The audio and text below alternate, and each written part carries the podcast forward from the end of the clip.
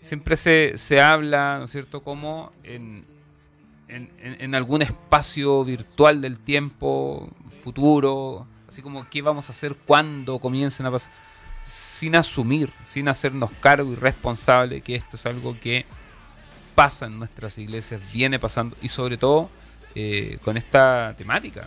¿No? Y, aquí ten- tenemos dos o tres temáticas fáciles de reconocer. Por un lado podemos hablar de la homosexualidad.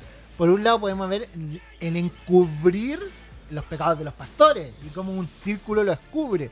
Y otro lado también podemos ver cómo buscamos redimirnos a través de, de ciertas cosas, uniéndonos a grupos que supuestamente luchan contra un pecado particular. Entonces ahí hay varias, varias cositas.